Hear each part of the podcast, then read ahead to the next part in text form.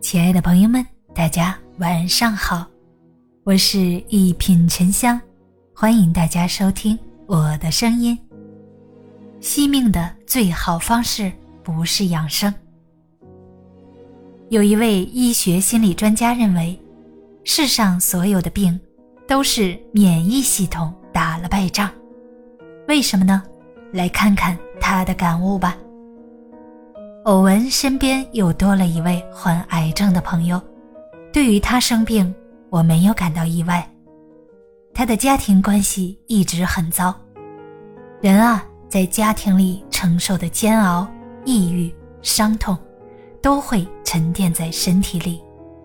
你的大脑暂时忘记了，可是你的身体会一直记得。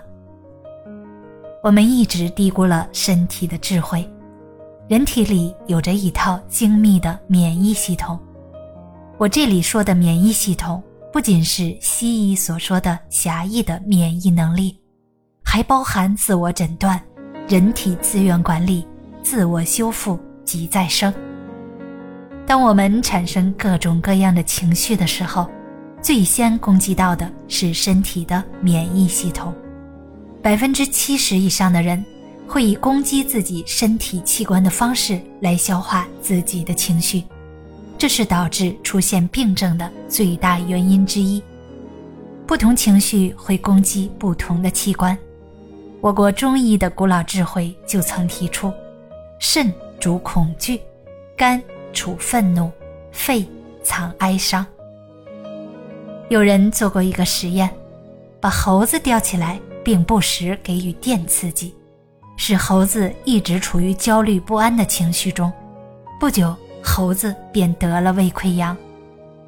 采用纤维胃镜、X 光、脑电图及生化对胃病的病理机制进行研究，发现胃病的发生与大脑皮层的过度兴奋或抑制、植物神经功能紊乱密切相关。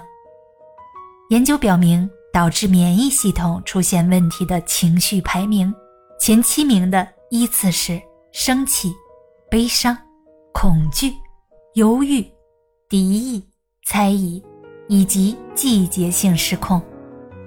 很多时候，经常性的负面情绪才是疾病的幕后黑手。所有的委屈、纠结、愤怒，终将化作一场免疫风暴。现代人越来越容易患各种各样的病，是因为不注重健康吗？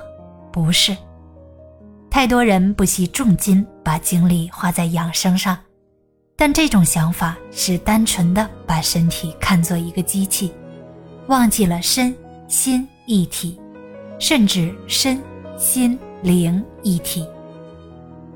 知名的心理咨询专家约翰·辛德勒曾碰到过一个病人。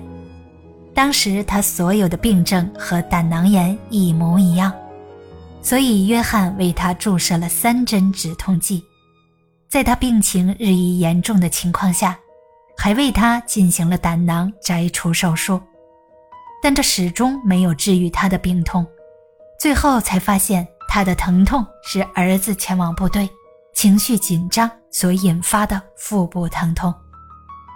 等他儿子回到家里，他的病痛。就不药而愈了，这听上去是不是觉得很神奇、不可思议？但不为人所知的，并不代表着不存在。情绪正在以一种悄然的方式主宰着你的健康。如生气、愤怒的时候，胃出口处的肌肉会被挤压，引起消化道痉挛；心脏中的冠状动脉挤压。严重将引起心绞痛，甚至是致命的冠状动脉痉挛。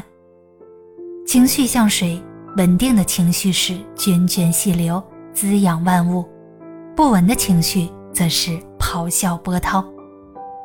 人们只喜欢好的情绪，比如快乐，而把负面的情绪，比如悲伤、恐惧压抑下来。身体的不适和病症。是内心的呼喊和求救信号。生病不能只治病，还得找到病症所在。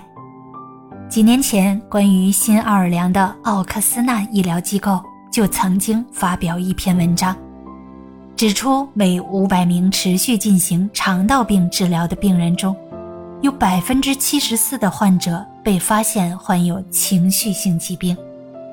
耶鲁大学的医疗诊疗也曾于一九五一年在一篇研究报告中表示，有百分之七十六的病人被诊断曾得过情绪性疾病。换句简单的话说，很多病人其实不是真正的生病了，而是情绪生病了。